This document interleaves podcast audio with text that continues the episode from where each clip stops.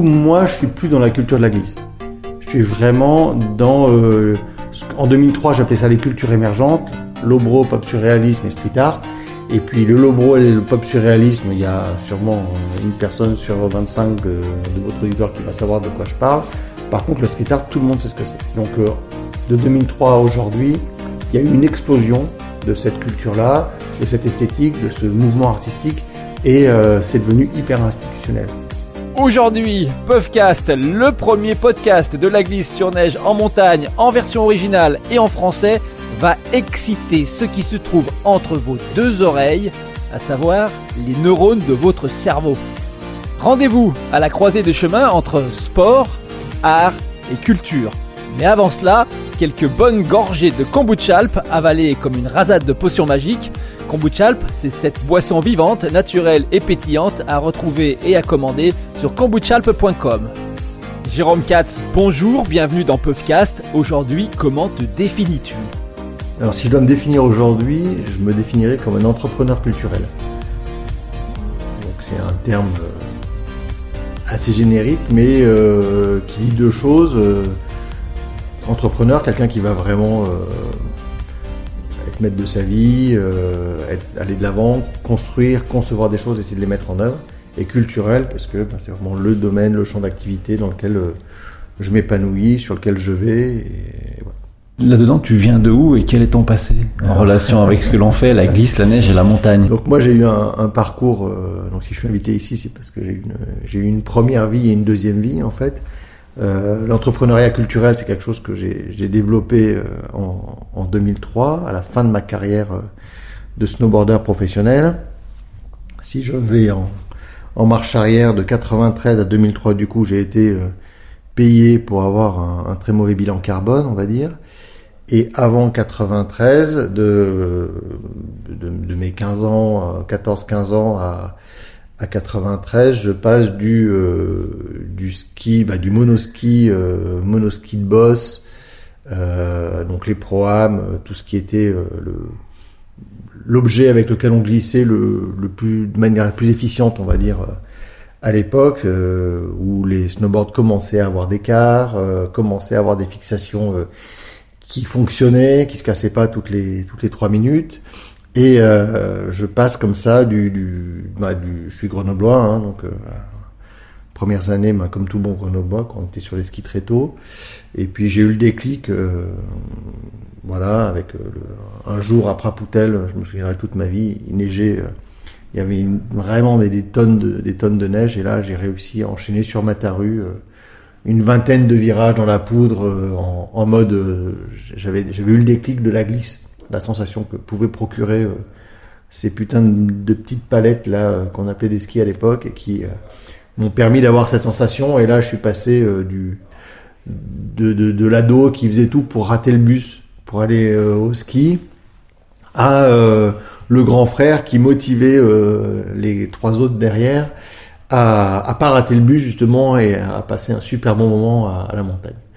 Donc voilà un peu le rétroactivement parlant d'où je viens un premier point de bascule euh, pour rentrer dans la glisse. Et donc, euh, tu évoques ces années 93-2003, euh, payé à avoir un mauvais bilan carbone. Vas-y, explique-nous. Ouais, ben voilà, c'est un petit clin d'œil à ce qui se passe aujourd'hui, mais euh, avec donc, je passe du monoski de boss au snowboard pour la simple et bonne raison que mon sponsor de l'époque, qui était Swell, le concurrent d'Oxbow euh, me dit c'est bien le mono mais euh, en ce moment ça y est le, snowboard ça commence à, exploser. Euh, tu veux pas me faire trois quatre photos avec un pull mais en snowboard? Je dis bah écoute pas de problème. Je passe un coup de fil à Durée c'était mon, sponsor de l'époque. Il faisait des monoskis et des, snowboards qui m'envoie quelques quelques snowboards. Et puis j'étais sponsor par la glisse, c'était mon un super bon copain, hein, Frédéric Péguilan que je salue ici, tu vois, la vieille équipe, euh, un bon pote de Nano Pourtier que vous avez interviewé aussi, etc. Toute cette génération-là qui étaient les, grands frères et les parrains pour nous. Euh, et on se retrouve euh, voilà avec une paire de bottes, euh, machin. Et puis moi je viens un peu du, j'ai commencé le skate quand c'est arrivé dans les années 80. je faisais du surf sur eau déjà avant de, faire du snowboard. Donc voilà, j'avais quelques facilités, on va dire. Et puis, ben, j'essaye et et, et, ça match tout de suite, tu vois, ça marche, c'était assez simple à faire. Et donc, euh, je suis passé comme ça euh, au snowboard. Et puis après, euh, avec Axel Poporté, on a été, on a fait partie des premiers euh, Français à être payés pour euh, faire ce que les Américains faisaient déjà depuis 4-5 ans, être payés pour avoir, bah, pour amener des tripes en fait. Donc à l'époque, c'était plus des photos que du film. Mais donc du coup pour une marque de snowboard, c'était très simple de, de faire le, le, le comparatif. Hein. Tu payes ta page de pub 5000 euh, balles. Euh, si jamais tu files 500 balles à, à un mec euh, pour chaque fois qu'il a une pleine page dans un magazine euh, bah, et qu'on voit le matos, bon ben tu, tu, sais que tu gagnes du pognon. Donc c'est parti comme ça. Et puis on a vécu les, les plus belles années de, de, de, ce que le snowboard a pu nous offrir, puisque c'était le moment où ça explosait. Il y avait un pognon de barjot. C'était le début, on était les premiers. Il n'y avait pas vraiment de compétition entre nous. Et puis, euh, et puis nous, on s'éclatait. Quoi. On partait ensemble là où la neige tombait. Quoi. Par opposition aux, aux, gars qui faisaient du piqué, qui eux allaient sur telle piste, à telle heure, à tel endroit, à telle date. Et cette date, elle avait été définie un an avant par une fédération X ou Y.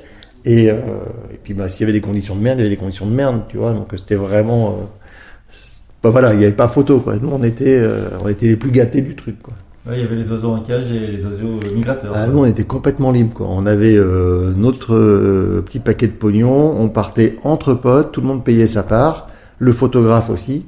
Et euh, et puis ben si jamais ça neigeait euh, en Alaska, on allait en Alaska ou au Kamchatka ou en Ouzbékistan ou au Liban ou en Corse où en fait on était libre comme l'air et on allait là où on voulait. Énormissime. Jamais, euh, donc à partir de ce moment-là, de dossard, de chrono, de performance, euh, de juge euh, ou de je ne sais quoi. Non, non, jamais au grand jamais. J'ai goûté un petit peu ça dans le monde du ski de boss, ce qui n'était pas désagréable, hein.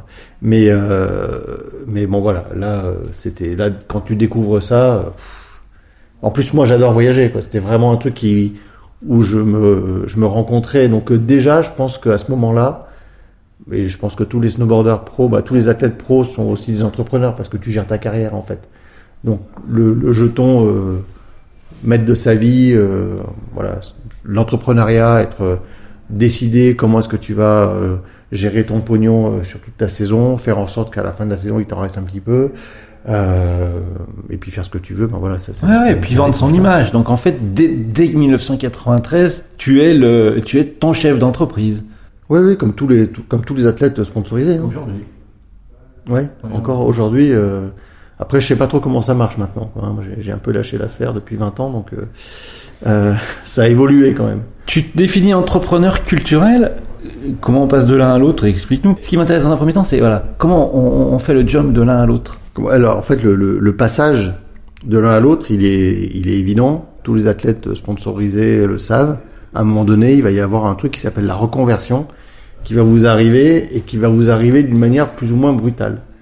Parce que, ben, à un moment donné, un athlète, il arrive en fin de carrière parce que il est trop vieux, parce que il, il a plus les compétences, parce que il gagne plus, ou parce que il se blesse, ou parce que euh, il en a marre, ou parce que sa vie familiale le rattrape. Enfin, peu importe.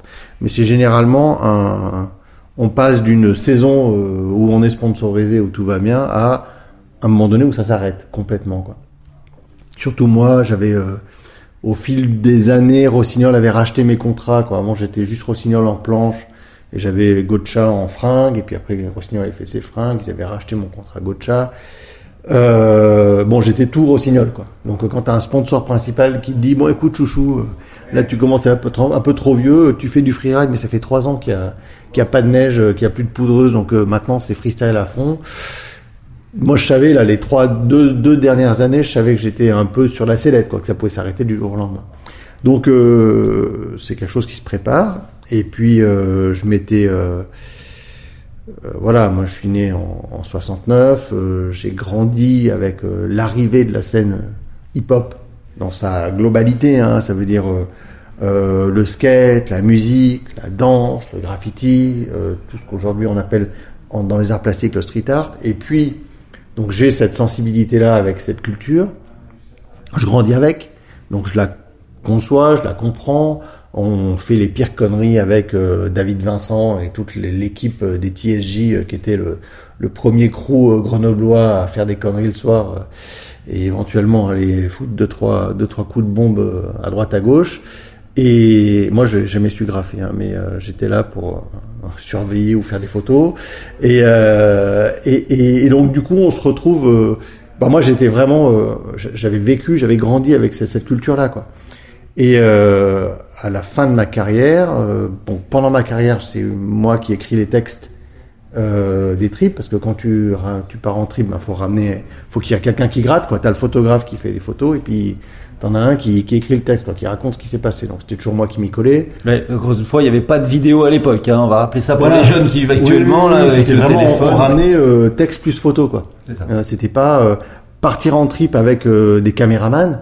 C'était une toute autre organisation. Et ça, c'était plus mis en place par les par les par les marques. C'était plutôt Burton qui, qui, qui avait les moyens de, de, de mettre en place cette infrastructure. Et c'était un autre type de trip parce que tu partais plus entre potes tu partais avec les autres mecs de la marque, mais avec qui t'avais pas forcément les meilleures affinités, tu vois. Alors que nous, on était un Billabong, l'autre euh, Rossignol, euh, euh, quelqu'un d'autre de chez Apocalypse, et puis on était, on était les meilleurs potes du monde et on partait ensemble, quoi.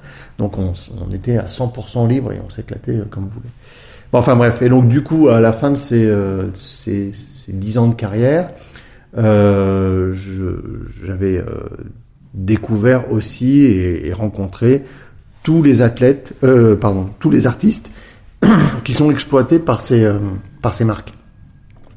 C'est-à-dire que l'arrivée du skate dans les années 80, où on passe des, petits skates euh, comme on les, les hipsters aujourd'hui, là très fins, pour faire du slalom, aux planches de street et de rampe, donc qui deviennent des grosses surfaces d'expression graphique.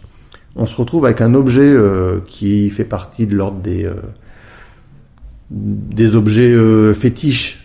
Tu vois, euh, combien de fois on a vu euh, l'image du snowboarder qui dort avec son snowboard ou du skieur qui dort avec ses skis, quoi, ou avec son snowboard ou avec son skate. Tu vois, c'est pareil. Donc on a ce, ce, côté complètement passionnel autour de ces œuvres, de ces objets, et on a une surface d'expression qui commence à devenir significative. Et donc il y a toute une génération d'artistes qui viennent s'exprimer sur ces supports-là. Parce qu'avant, euh, le club de golf ou la raquette de tennis, c'était un peu compliqué d'aller venir faire une, une œuvre dessus, quoi. Mais donc, ça, c'est la première, il y a toute une génération d'artistes qui s'expriment sur les planches de skate. Donc, nous, quand on était gamin, on allait dans les skate shops et tous les euh, deux mois, trois mois, il y avait des arrivées des planches US et c'était, euh, on était au musée, quoi. C'était, il y avait, on regardait les décos des planches et c'était un truc qu'on ratait pour rien au monde, quoi. Et on parlait de ça, on collectionnait les autocollants, mais c'était, c'était des graphiques, quoi. Donc ça, ça m'a fait rentrer euh, de plein pied dans la, en, ce que j'ai appelé la board culture quand j'ai ouvert Space Junk. C'est un, une sorte de, de, de condensé de l'esprit esthétique qui a, euh, qui est venu s'exprimer sur ces supports-là. Et puis de la planche de skate, il y a eu les t-shirts, il y a les stickers, et puis après il y a eu le snowboard qui est arrivé. Et là, pareil, il y a eu toute une génération d'artistes qui sont venus s'exprimer sur les snowboards. Et puis on a eu le passage du snowboard au ski. Hein. Moi j'ai vraiment vécu l'arrivée des scratchs, tu vois, les skis larges, le mariage du ski et du snowboard. Et euh, donc les skis ont commencé à, à récupérer les codes qu'on retrouvait euh, à l'époque sur les sur les snowboards et donc ils ont commencé à faire des graphismes. Donc il y a eu une explosion de, de, de, de visuels qui sont arrivés sur ces supports-là. Et euh, ça m'a énormément plu. Et à la fin de ma carrière, moi pendant pendant ces dix ans-là, je me suis pincé grosso modo tous les jours. Parce que euh, bah, quand j'étais gamin, jamais j'aurais pu imaginer vivre de ça. C'était même pas concevable, tu vois. Et puis à un moment donné, tu te retrouves euh, dans un hélicoptère au Kamchatka, tu es assis à côté d'un mec qui s'appelle Serge Vitelli, que toute ta vie, tu t'es dit, bah, quand tu étais gamin, tu te disais, waouh, c'est lui, c'est Dieu, tu vois. Et euh, tu parles de père à père, t'es pote avec le mec. Et ça, c'était euh, indicible, tu vois, pour un gamin. Et donc euh, toute ma vie, moi, je me suis dit putain, je suis en train, je suis pas en train de vivre ça, c'est pas possible, quoi. Puis après, tu te retrouves en Alaska, et puis très vite, euh, j'ai eu cette chance d'avoir le déclic de me dire putain, entre passer trois mois à, Biarritz avec tout le monde, si jamais je me prends un billet tour du monde, je me fais Indo, Australie, Tahiti pendant six mois, ça me coûte moins cher que de rester en France. je me suis calé euh, sur, euh, sur, euh, sur, sur ce rythme-là. Et tous les étés, je me faisais six mois de surf sur eau. Dans les, alors j'étais un très mauvais surfeur, mais j'étais dans des, endroits incroyables. Quoi. Donc voilà, j'ai à la fin de ces dix ans de carrière, où grosso modo les six mois d'été, je faisais du surf, et les six mois de snowboard, je faisais du snowboard, j'étais payé pour faire ça, et ça me payait toute l'année, et ça me laissait même une petite gratte à la fin de l'année euh, pour que je puisse investir un petit peu dans l'immobilier à l'époque comme je l'ai fait quand c'était encore le bon moment. Tu vois, à la fin de cette, euh, cette, période de 10 ans, je me suis dit, je peux pas partir de... Il faut que, faut que je rende la, monnaie de la pièce à ce milieu-là qui m'a fait vivre, qui m'a fait vivre ça.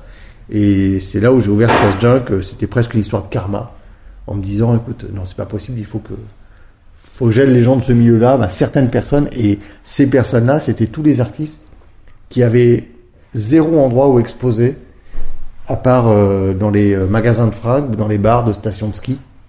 Euh, voilà, c'était toute cette génération-là d'artistes qui étaient qui avaient nulle part où exposer. Et je lui ai dit, ben, je vais leur offrir des murs blancs. Donc je comprends maintenant le, positionnement Space Junk, le positionnement donc des festivals que tu organises, puisque c'est ça? Ouais, alors d'abord j'ai commencé avec donc le premier centre d'art, je l'ai appelé Space Junk parce que j'avais j'avais piqué le nom. Euh, bah, j'avais demandé l'autorisation, mais c'était une un, un, à la fois shop et galerie d'art en Australie. Euh, J'y allais chaque année, euh, au moins un mois. Je les avais aidés à, à bosser. J'avais trouvé le nom génial. Il s'est imposé à moi quand j'ai voulu monter, nommer cet espace, ce centre d'art. C'était pas une galerie, c'était pas un endroit marchand. quoi. C'était vraiment euh, zéro commission. Tout allait au début pour les artistes. Et je voulais vraiment être complètement libre en termes de programmation. Et donc, euh, je monte ce premier centre d'art à Grenoble en 2003. Très vite, les copains euh, ouvrent le Bazoum Café à, à, à Bourg-Saint-Maurice. Ils me disent, putain, c'est super ce que tu fais. Est-ce qu'on peut pas bosser ensemble? Je dis, bah, écoute, moi, une fois que j'ai monté l'exposition, la mettre dans un camion pour aller d'un point A à un point B, c'est facile. Donc, Banco, les expositions que je fais à Grenoble, ben tous les mois, je viens te l'amener après à Bayonne, euh, pardon, à Bourg-Saint-Maurice. Et donc euh, ça a commencé, les expos ont commencé à tourner. Puis il y a un gars qui est venu me voir, qui m'a dit c'est super. Euh, je fais l'entrepreneuriat culturel, un master d'entrepreneuriat culturel. Euh, enfin bref, il était à, à, à Pau à l'époque. On a monté Space Junk à Bayonne ensemble. Ça a tourné là-bas. Et puis après, j'ai monté Space Junk Lyon en, en 2009. Donc là, c'est les grandes années puisqu'il y a énormément de pognon dans l'industrie des sports de glisse. Et euh, c'est la, la, période reine pour tout ce qui est artistique. À l'époque, les marques communiquaient uniquement autour des artistes. C'était la, et donc et nous on fournissait euh, des expositions artistiques. Donc il y avait un match parfait entre les besoins de l'industrie des sports de glisse et ce que nous on proposait. Et puis euh, en 2008, il y a la crise qui arrive. Là, il y a le loup qui rentre dans la bergerie. Euh, toutes les boîtes se mettent à avoir des fonds de pension qui rentrent euh, dans les euh, dans l'industrie. Et là, c'est ça part. bah voilà, il, faut cracher 10% chaque année. Et là, tu assistes depuis 2008 à aujourd'hui à la chute spectaculaire de Quicksilver, Billabong. Seule boîte qui est vraiment qui a un peu résisté, c'est Ripcurl parce que c'est une boîte qui n'était pas qui est resté, qui était une boîte familiale et qui n'est pas resté, euh, qui est pas rentré dans le milieu du, du, du de, de, la grande finance, on va dire. Et alors, euh, comment tu fais subsister ton, ton business model au milieu de tout cela Parce que tu nous dis au début tu pars euh, tout pour les artistes. Mhm. comment toi tu as réussi quand même à, à, vivre? Comment tu fais évoluer tes, tes affaires? Le business model de Space Junk, c'était un un directeur routier, commissaire d'exposition qui fait tout tout seul et qui a pas besoin d'être payé pour le faire, parce que comme quand j'étais snowboarder, je me suis euh, pas trop mal débrouillé, j'ai réussi à acheter deux trois appartes, donc euh, je m'étais mis à peu près à l'aise. Je pouvais bosser gratos, mais il fallait pas que ça me coûte de pognon. Et pour pas que ça me coûte de pognon, parce qu'il y avait quand même, bah voilà, le loyer de de, de l'espace, euh, la le, les fluides, monter des expos, tout fonctionnait grâce au mécénat et au partenariat avec les marques. C'était la grande époque, il y avait beaucoup de pognon. Et mhm. chaque fois que je faisais une exposition, j'essayais de la faire parrainer par euh, un Vance, par un Quicksilver, par un Rossignol. Par... Et puis on a euh, assez vite, il y a eu des projets qui ont été montés, des gros projets. euh, avec les avec les marques. Et donc du coup, j'avais pas d'argent public. Et euh, mais par contre, l'argent venait de, des entreprises euh, du monde des sports de glisse que je connaissais très très bien puisque j'ai fait toute ma carrière là-dedans. Donc quelque part, tu as développé un courant culturel sans le ministère de la Culture. Exactement, sauf que j'ai pas développé un courant culturel du tout. Les courants culturels, ils existent par eux-mêmes. Euh, je l'ai perçu et je l'ai agrégé en 2003. En 2000, faut pas, pas me lancer des fleurs. En 2003, il y avait déjà pas mal de galeries, euh, notamment dans les grandes villes, qui euh, étaient dédiées uniquement au graffiti, par exemple. Donc il y avait déjà ces courants artistiques étaient déjà assez facilement identifiés. Tu vois, ça a commencé euh, le, street art a commencé en 2000, en, en 65, 66. Tu vois, on est en, en 2003, 2005. Euh, ça y est, c'est, déjà euh, Shepard Ferré super connu. Euh, il y a l'arrivée de Banksy en 2003, tu vois, Banksy en fait déjà là, un peu depuis un bout de temps. Donc la partie street art, elle est déjà elle est clairement identifiée. Mais euh, Space Junk, c'est street art, lobro et pop surréalisme. Et là, le lobro et le pop surréalisme, c'est les deux courants qui sont plutôt associés au monde du skate.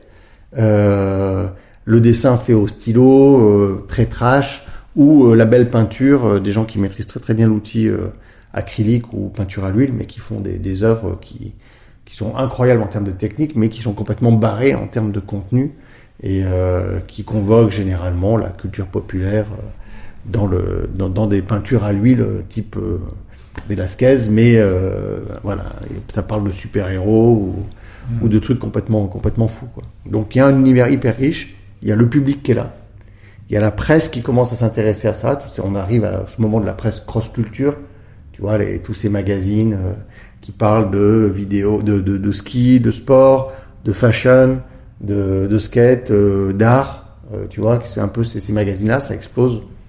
Et c'est le début d'Internet. Et c'est aussi le moment où il y a la bascule, en 2000, où on commence à avoir les premiers PC, où on commence à avoir des sites web. Et donc on est sur une dynamique qui est incroyable. Et euh, nous, on surfe là-dessus jusqu'en 2008 d'une manière euh, super, euh, super efficace.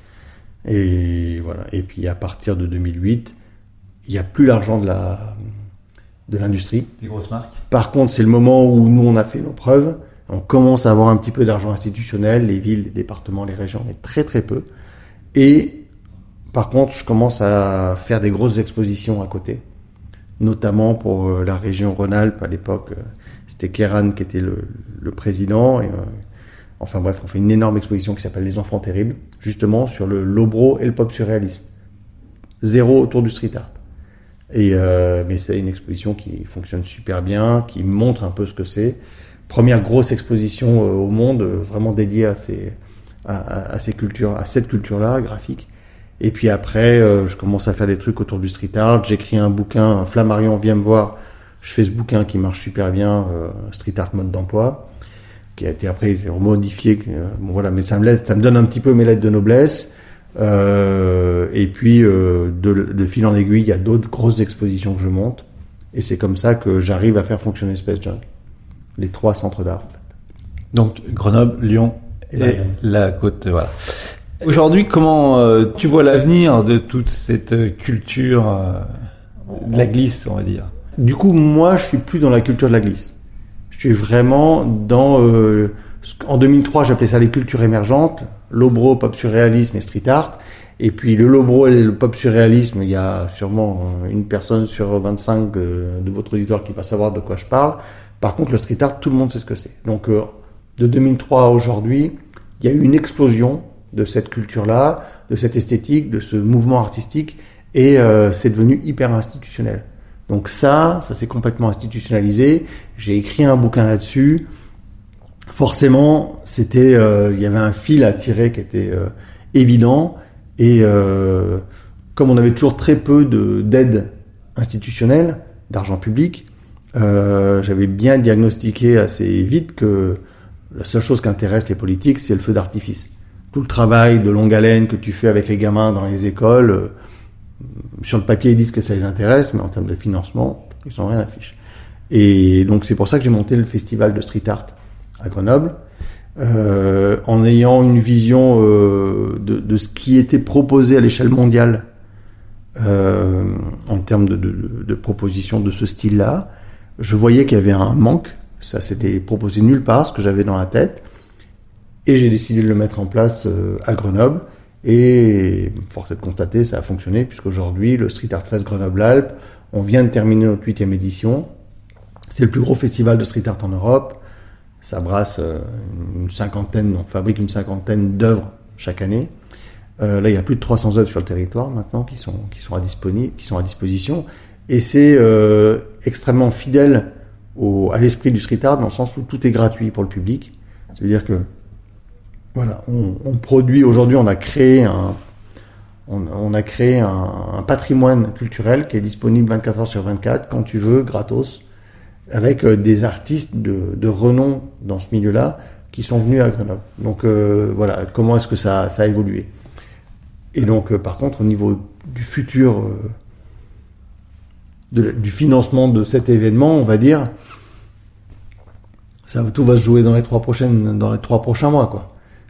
L'impression monétaire euh, à outrance et euh, tout ce qui se passe là, je veux dire, moi j'ai un regard sur le sur le futur du du monde euh, qui est modéré pas le plus enthousiaste. On pourra en parler. Possible. Concrètement, là, ces œuvres aujourd'hui, où est-ce qu'on peut les voir, les contempler, les, à la limite avec quelqu'un qui peut nous les commenter, nous les expliquer, parce que des fois, c'est rentrer dans la tête du, gra du graffeur.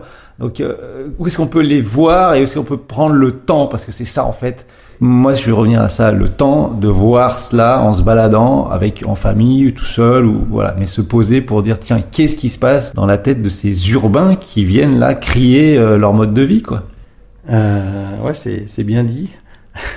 euh, donc, comme je te disais, il y a 300 fresques sur le territoire, là, sur la métropole grenobloise. Donc, elles sont disponibles quand tu veux. Donc, il y a des plans qu'on a édités. On avait lancé une application euh, et puis on s'est fait un peu malmené par l'éditeur là qui nous a demandé une somme astronomique pour continuer. Donc on, on a été obligé de mettre en pause le, euh, cette application, mais c'était vraiment l'objet idéal pour avoir accès gratuitement à euh, toute l'information autour d'une fresque. Parce que quand un artiste se déplace et vient faire une fresque, nous on capte tout. On a une interview de l'artiste, on a euh, les sketchs préparatoires, on a un time lapse. Donc tu vois l'œuvre se composer, même s'il a mis 5 jours ou 7 jours pour la faire, se compose devant tes yeux en quelques secondes. Euh, il y a euh, des textes, donc euh, tu sais ce que l'artiste a voulu dire. Il y a toute cette information-là. En fait, la médiation elle est disponible, a été disponible dans l'app. Donc aujourd'hui, il faut que on, travaille pour essayer de re-rendre toute la disponible. On va y arriver, j'espère cette année. Voilà, ça c'est le pour répondre à ta question très concrètement. Sinon, faut passer à Space Junk. On a des ou à l'Office du Tourisme, il y a des petits fascicules qui euh, donne le minimum d'informations, fresque par fresque, avec euh, des cartes, tu peux te déplacer. Donc ça, sur Grenoble Sur toute la métropole grenobloise. Oui, la métro, voilà, métropole grenobloise. Est-ce que tu as les mêmes, euh, hormis le centre Space Junk, est-ce que tu as les mêmes concepts sur Lyon et sur Bayonne? Ouais, on a développé à, à Lyon, euh, donc le Street Art Fest Grenoble, c'était 2015. En 2017, on a lancé un festival à Bayonne qui s'appelle le festival Point de Vue, euh, qui tourne toujours. Et euh, l'année dernière, on a commencé un festival à Rieux-la-Pape avec euh, le Centre d'art Space Junk Lyon.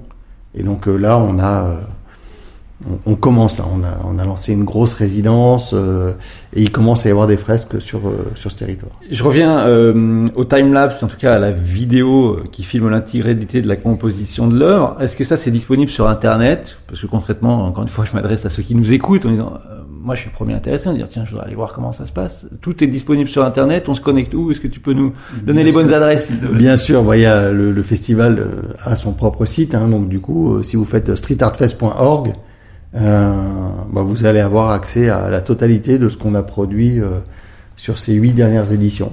Et à chaque fois, les timelapses sont disponibles, toute l'info. Mais par contre, on n'a pas, on n'a plus cette, disponibilité de toutes ces informations quand on est au pied de l'œuvre. C'est ça qui manque. On sait que l'art, euh, en tout cas ton art, je suppose, fonctionne, et tu l'as dit, avec des mécènes. C'est quelque chose que tu recherches, que tu cherches à attirer? Pour venir financer toutes les actions? Ah ben on, ouais, on est obligé parce que aujourd'hui le financement public du festival, il, tourne autour de 10 à 15% du budget du festival. Donc euh, forcément, euh, mécaniquement parlant, on a 80%, voire 70 à 80% de financement privé qui nous permettent de faire le festival, le Street Art Fest Grenoble. Voilà, donc on a euh, des, des, des, toutes les grosses, on a la chance d'être sur un environnement hyper propice, c'est-à-dire que Grenoble c'est une vraie ville, c'est un territoire urbain, même si on est entouré de montagnes, même si la proximité de la nature est à portée de main, ça reste un territoire urbain, donc il y a pas mal de façades.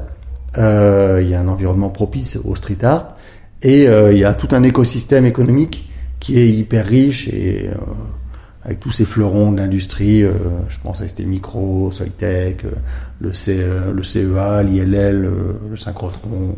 Il y a plein plein de très grosses boîtes qui sont sur le territoire et qui ont tout intérêt à ce que l'attractivité de, notre territoire reste quelque chose de, sympa. Donc du coup, c'est des financeurs potentiels qui sont généralement, ils ont l'oreille attentive à ce qu'on fait. Ils sont à l'écoute et ils participent et ils encouragent les projets.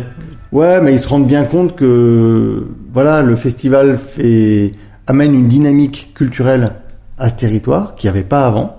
On vient pas prendre la place de quelqu'un, on vient rajouter une couche euh, de culture euh, populaire, accessible à tous. Euh, et donc du coup, voilà, ça, ça participe au, à, on va dire, à, l'image de ce territoire, d'une manière ou d'une autre, et donc du coup l'attractivité. On va tendre vers les dernières questions, et j'ai celle-ci qui me vient en tête. Euh, quelle relation tu as avec les artistes? C'est quelque part la matière première du festival. Euh, est-ce que tu les vois évoluer euh, dans le temps, je dirais, dans leur parcours? Et est-ce que tu vois arriver les jeunes, les émergents, en disant tiens, lui un tel, c'est une star de demain, ou il a, un, il a un trait, il a quelque chose qui. Bah, en, en, tant que directeur artistique du festival, mon job c'est justement de d'arriver à équilibrer une programmation avec des superstars et puis des artistes émergents. Donc, euh, pour répondre à ta question, oui, je dois être absolument, si je veux pas me retrouver hors sol, euh, à, à, continuer à regarder toutes les propositions, toutes les demandes de participation. Qu'elles arrivent par Bayonne, par Grenoble, par Lyon, par le festival ou par Space Junk, c'est moi qui me tape euh, toutes les demandes de participation, ce qui me permet de rester en contact avec euh, les, justement la jeunesse, les nouvelles propositions. Donc moi j'ai un travail de veille à faire pour arriver à, à décrypter ou à voir si jamais il y a des artistes qui sont dans l'émergence et qu'on pourrait faire découvrir au public grenoblois mais pas que, parce qu'il y a plein de gens qui viennent au festival maintenant.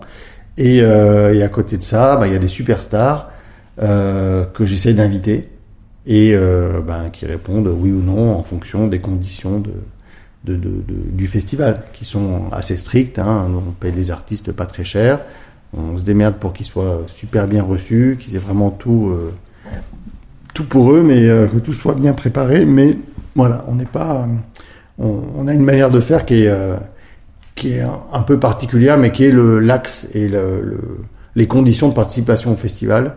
Et on fait avec nos moyens. Mais on arrive à payer quasiment tous les artistes.